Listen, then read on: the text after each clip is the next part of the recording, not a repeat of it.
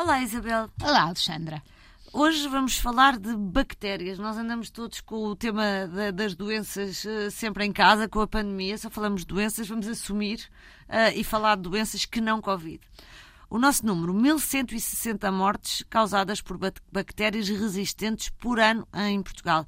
É um número, só para dizer aqui a fonte, uh, foi divulgado por estes dias pelo Programa de Prevenção e Controlo de Infecções e Resistências ao, aos antimicrobianos. Porque também inclui fungos. Exatamente. A resistência não é Exatamente. só às bactérias, é aos dia, fungos. Porque acho que houve agora o dia mundial ou internacional, nunca sei se são mundiais ou internacionais, do antibiótico, então estes números, estes números foram, foram revelados.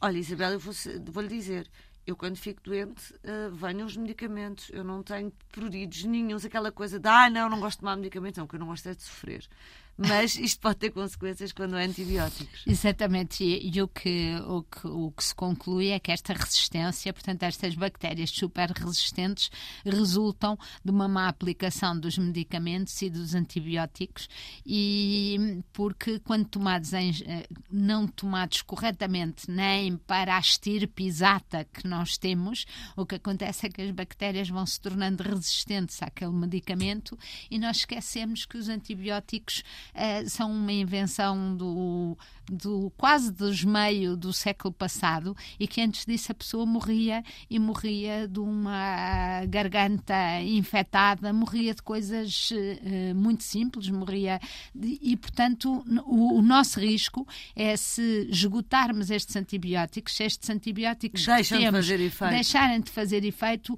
não temos assim tantas alternativas. E o número que somam aquela, aquela que começámos, como começámos este programa, é que também, eh, de acordo com o diretor deste programa que eu, que eu citava há pouco, fiz este estudo, o Artur um, Paiva, diz ele que se nada for feito em 2050, as infecções podem ser a primeira causa de morte, um pouco como a Isabel estava a dizer, que antes, antes morríamos delas, antes da invenção dos antibióticos nos anos 30 do ano passado do, do século, do século passado. assim é que é. Uh, agora são só a oitava ou nona, portanto, de facto, há aqui um trabalho de, de prevenção. E a Isabel, quando nós estávamos a falar sobre este tema, lembrou-se do Correio de Campos. Lembrei-me porque, lembrei porque ele deu uma entrevista, porque ele faz parte de um grupo de 20 líderes que, mundiais que estão reunidos a pensar estes assuntos e que nos querem alertar para este perigo.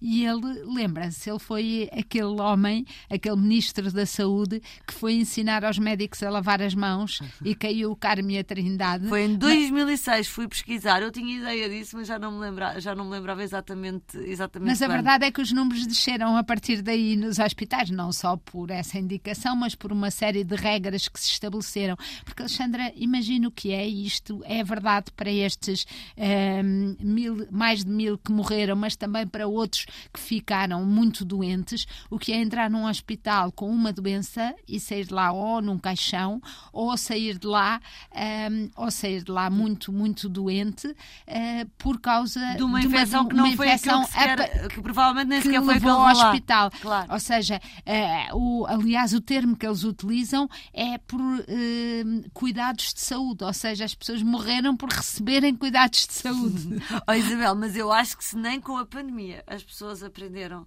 a lavar frequentemente as mãos e a desinfetarem-se. Aliás, num estúdio onde temos as duas, não sei se já reparou, temos vários desinfetantes em cima da, em cima da mesa. Um, o mínimo é sabermos uh, desinfetar-nos todos os dias. Mas, além disso, uh, e já agora, como isto é uma rádio de serviço público, uh, os antibióticos tome-os segundo as indicações médicas, tome-os com receita e não os deite fora no fim, porque através da água ou dos lixos ele vai parar à natureza e acaba por criar bactérias resistentes à mesma. E acaba, a caixa, e acaba a caixa do, do antibiótico, não deixa meio só porque já ficou bom.